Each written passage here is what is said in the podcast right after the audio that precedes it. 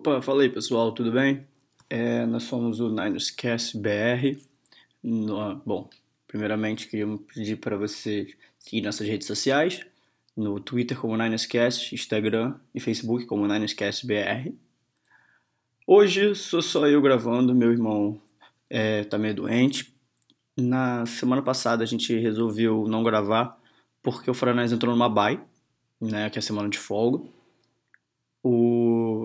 Na semana 3 o Foreigners ganhou e aí a gente vai fazer agora o, review desse jogo junto com o preview do jogo da semana 5 contra o Cleveland Browns. Então, vamos ao que importa. O 49ers ganhou e com a vitória e com os resultados da semana 4, o 49ers está em primeiro na NFC. Ele é o, a seed, né, que é a posição número 1. Um, ou seja, ele jogaria em casa todos os jogos até o Super Bowl hoje. E o 49ers ganhou de 24 a 20 dos Steelers num jogo que foi a melhor palavra para definir slop. Né? Um jogo que o 49ers teve duas interceptações, nenhuma delas foi culpa do Garoppolo, por sinal. É, uma foi o foi um passe que foi pro Pérez e foi um passe essa é a que eu vejo como alguma culpa dele, porque foi um passe que foi meio duvidoso. A do a outra interceptação foi o Breeder ficou com a bola meio pipocando. O Steelers veio e pegou. Tivemos dois fumbles só do Mostard, um ele recuperou, mas mesmo assim o running back não pode ter tantos fumbles. E um outro fumble na hora do snap, que entre o Garoppolo e o center, que o center errou na a mão que ele tinha que acertar do Garoppolo. Bom, então, apesar disso, a gente tem que ressaltar a defesa, porque você dá cinco turnovers e o, em posições ruins, o Foreigners deu turnovers perto da é, no meio de campo, deu turnovers em ótimas posições para os Steelers para os Steelers poder pontuar. E o 49ers com seis turnovers, com cinco turnovers, desculpa, ele só abriu mão de seis pontos. Então, assim, os Steelers não capitalizou nos turnovers, o que fez o 49ers manter o 49ers dentro de jogo.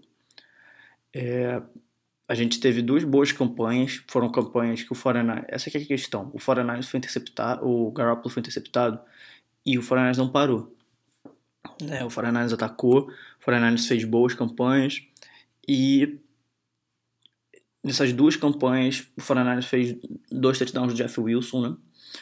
É, a gente tem que ressaltar o Jimmy Garoppolo mesmo, sabe? Ele teve 72% dos passos completos, uma média de jarda é, por tentativa de passe de 8,7, uma média alta.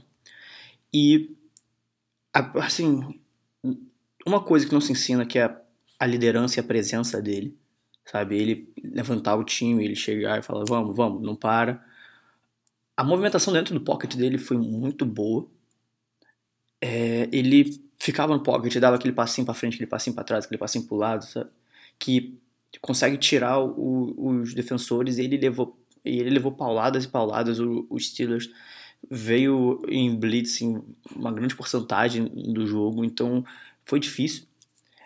É, ele muitas vezes parecia que ia ser sacado e do nada ele saía do bolo e fugia.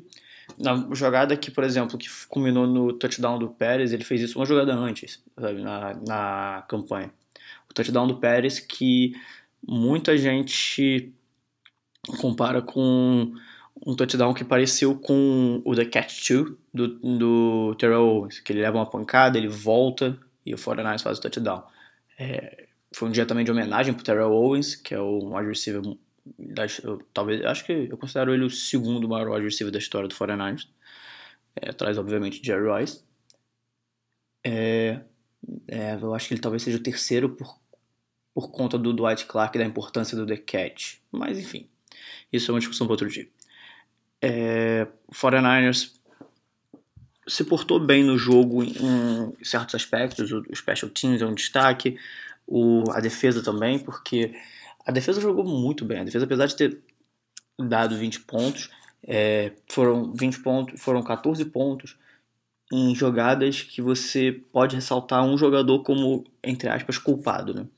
No touchdown longo do Juju, o Tavares Moore pegou um ângulo errado. Ele era o ele é o safety, ele é o, é o single high safety, né? Aquele safety que fica lá atrás meio que como o último como o, o último homem, e ele pegou o ângulo errado no Juju e errou o teco, que aí tinha campo aberto para ele, que fez um touchdown longo.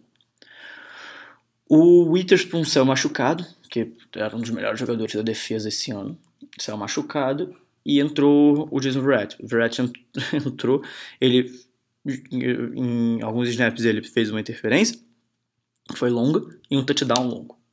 O touchdown ele foi queimado. É, tem muita gente já falando, manda esse cara embora, não sei o que e tal. Eu não concordo com isso. Eu acho que. que ele é muito difícil, ele tá um tempo, muito tempo sem jogar, então assim, você quando você fica muito tempo sem jogar, quando você volta a jogar, quando você volta a ter esse tempo, ter esse timing de jogo, porque jogo é jogo, treino é treino, né? Então, quando você tem esse timing de jogo de volta, é difícil, sabe? Então, voltar para isso. Mas enfim, ele saiu na próxima campanha e entrou o Emmanuel Mosley. O Emmanuel Mosley que jogou bem, e eles vão e o Kyle Shanahan já disse que eles que vão disputar a vaga do o Witherspoon que vai ficar fora da semana passada, contando com a semana passada que ele se machucou e etc.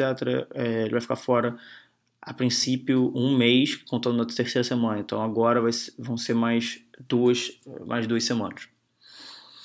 O Pérez apareceu quando era mais necessário. Ele não teve um jogo incrível, mas fez um touchdown, né, uma cobertura dupla. Então, assim, a gente, de pouquinho em pouquinho, a gente tá vendo ele. E assim, a gente viu que ele, quando fez o touchdown, ele estourou, ele gritou, ele jogou a bola longe, tava completamente. completamente fire up, sabe? Então, assim, eu fico muito feliz com isso. Que você vê um jogador desse. É. Você vê um jogador desse que, assim, que a gente viu no ano passado o potencial dele. Pô, é. É muito bom. É, você vê que ele depois que ele melhore e tudo. Então vamos lá. É... A gente tem que ressaltar o que aconteceu. Um dos, um dos turnovers do 49ers, o 49ers estava na red zone, na, perto da linha de 10 jardas já. E turnover.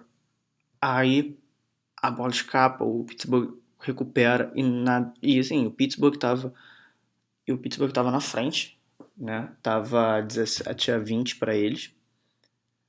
E eles estavam na frente do 49ers e a defesa do 49ers recuperou a bola com um fumble que o Rick Armstead forçou. O Rick Armstead, que é um defensive end que está jogando muito, ele está jogando muito. Ele jogou, ele forçou um fumble que o DeForest Buckner recuperou e deu vida nova para o 49ers, que foi lá e fez o touchdown. E aí a defesa novamente, quando o ataque do Pittsburgh pegou a bola, a defesa parou o ataque, acabou o jogo nisso. A gente tem eh, algumas outras ressaltas, do, eh, ressaltar alguns outros pontos do jogo, né? A defesa, o, o time inteiro só fez cinco faltas. Isso é muito bom. É um número baixo e é um número que, assim, com o ano passado, a quantidade de faltas que a gente teve, até esse ano, no jogo contra o Tampa, que a gente teve, acho que, sei lá, três ou quatro touchdowns chamados de volta por causa de falta, o time está diminuindo nesses erros, é bom, né? O Kito joga muito bem quando é chamado. O Juszczyk é um destaque desse jogo, um destaque muito positivo desse jogo, que ele teve uma catch longa, muito boa, e uma catch and run que na corrida ele assassinou o Mika Fitzpatrick, sabe? O Michael Fitzpatrick, porque assim, ele pegou, o Fitzpatrick deu um stiff arm na cara dele, jogou ele no chão e saiu correndo. Então assim, o, o Fitzpatrick vai lembrar de, desse, desse stiff arm dele por muito tempo. Né? Então, assim, o Foreigners entrou em campo também sem os Teller, né? E o Justin School respondeu bem. Ele fala, eu vi muita gente falando, ah, ele não foi tão testado, mas mesmo assim, a gente quando a gente vê que esses caras jogam bem quando a gente não tem que falar muito o nome deles, porque esses caras a gente fala muito o nome quando eles erram, quando eles fazem alguma besteira, etc. O Mike McGlinch sofreu um pouco mais do lado dele ele jogou contra o TJ Watts, e não só o TJ Watts, mas quando eles trocavam de assignments com o guard, que eles trocavam com o Tweet, que são bons jogadores de linha que o Pittsburgh tem. O School ficou muito com o Bud Dupree ali, e o Bud Dupree é um cara que é, é um jogador bom, ponto. Ele não é espetacular contra o pass rush, e ele não é espetacular na e ele é bom contra o jogo corrido. No pass rush, assim, só porque eu falo, só porque eu falo que ele não é espetacular, na segunda-feira ele forçou um fumble contra o Bengals maravilhoso. Chegou a uma pancada no Andy Dalton e forçou um, forçou um strip sack, né? Agora, vamos lá. Com uma semana de descanso, o 49ers vai enfrentar o Cleveland Browns. A gente vê a gente vê com chance de voltar o Coleman, nosso running back, né? A gente vê também o, o Jalen Hurd com uma chance de voltar. O Jalen Hurd é mais uma questão de o 49ers está indo com calma com ele. Eles não estão querendo se apressar, eles estão querendo ter todo o cuidado do mundo, porque realmente não tem necessidade de você forçar um, um receiver calouro a voltar e ser jogado no fogo assim, sabe? Então, o 49 está indo com calma com ele, tá, tá indo, realmente tá indo, olha, vamos com calma, vamos, a gente vai conseguir, a gente vai chegar lá, etc. Vai com calma, a gente, ele tá progredindo bem. Então, ressalta-se isso. Esses dois têm chance de voltar. O Witherspoon é, vai ficar fora algum tempo, né? O Trent Taylor, como foi posto no, no ER, pode voltar, mas mesmo assim também vai ficar fora um tempo, infelizmente. E eu acho que a questão do Trent Taylor é, é o 49ers. O Shanahan falou, falou mesmo que ele ficou muito chateado com isso, porque ele falou, cara, ele foi o nosso melhor jogador no training camp, de longe. Assim, de longe, ele foi o cara que mais jogou, que mais se preparou e etc. Mas talvez esse tempo para ele a mais, porque eu acho que ele só pode voltar depois da semana 7 ou 8, esse tempo a mais para ele ficar, se ficar bem, eu acho que deve, ele já deve estar, tá, deve voltar aos treinos em algum ponto mais para frente. Então assim, é um tempo para ele para ele conseguir se reforçar, para ele conseguir voltar como ele estava no início da temporada. Que ele fala que quando você não tem uma, uma intertemporada, quando você não tem um tempo para se preparar, quando você é um jogador do tamanho dele, que ele não é um jogador muito alto, eu acho que ele tem 75, coisa parecida, não é pesado. Então, assim, quando você tem jogadores desse tamanho na liga, você precisa que o jogador se prepare, né? O Wes Welker é, é o nosso técnico e, bom, ele falava aí muito isso, que ele tinha que se preparar, porque ele leva muita pancada, então ele tem que tomar cuidado de estar preparado, de estar qualificado para conseguir ir bem nisso. Então vamos lá, agora a gente vai falar sobre o preview desse nosso matchup da semana 5. O 49ers joga contra o Cleveland Browns em Santa Clara, nossa casa. Então vamos lá. O Cleveland, eu tenho uma comparação que eu gosto de fazer com o Cleveland. O Cleveland parece o 49ers do ano passado. Por quê? Eles são um time que tem talento, definitivamente eles têm talento, não, eu acho que isso é inquestionável. Mas eles têm um quarterback novo que não se provou ainda tanto. Eles têm um hype muito grande dentro deles, então assim, você vê muito disso. Eu acho que eles têm um time um pouco melhor do que o nosso no ano passado, como era o nosso, mas com tantas contusões, por exemplo, a secundária inteira deles estava machucada, então isso é uma coisa para se ressaltar com, todos, com tantas contusões, desculpa, eles. Você tem que ressaltar que eles estão parecendo fora na do ano passado, que eles perderam alguns jogos que você olha e fala, cara, como assim que eles perderam? Mas eles também ganharam jogos que você fala, cara, como assim que eles ganharam? Porque esse jogo do Ravens, parecia que o Ravens estava de ressaca do jogo de ter perdido pro Kansas, que é possivelmente verdade. Que aí agora o Browns está 2-2, e tá vindo para Santa Clara buscar uma vitória, mas eu vou ser bem sincero, desde que o Rex Ryan, que é o ex-técnico do Jets, é, não provoque o Baker Mayfield, que nem ele já fez, ele fez essa, durante essa semana o Baker Mayfield foi jogou bem, bem, não jogou maravilhosamente, jogou bem. É, então assim, a gente ressalta que pro Rex Ryan ficar quieto para dar uma ajuda pra gente. Mas pontos a serem ressaltados. 49ers, mesma fórmula que ganhou todos os jogos. Jogar bem, jogar consistente, jogar fazer o jogo corrido funcionar, porque o jogo corrido funcionando faz o jogo passado funcionando, o jogo passado funcionando faz o jogo corrido funcionando. É tudo um ciclo, sabe? Se um para de funcionar, acontece o que aconteceu com o Vikings. O Vikings estava ganhando, mas estava correndo, porque estava correndo muito bem com a bola. Até que chegou o Bears e parou eles completamente na corrida. E eles não conseguiam jogar a bola. O Adam Thielen falou isso. Falou, cara, a gente, a gente sabia que isso uma hora ia acontecer. Que a gente não conseguindo jogar a bola, vai chegar uma hora que a gente não vai conseguir correr a bola. Que a gente não vai conseguir correr a bola e a gente não vai conseguir lançar. A gente vai ficar travado. Foi o que aconteceu. Enfrentaram uma defesa muito boa do Bears e aconteceu isso. E aí o 49ers tem que ressaltar isso. Tem que correr bem com a bola para conseguir ir bem. Então, assim, ir bem também no ar.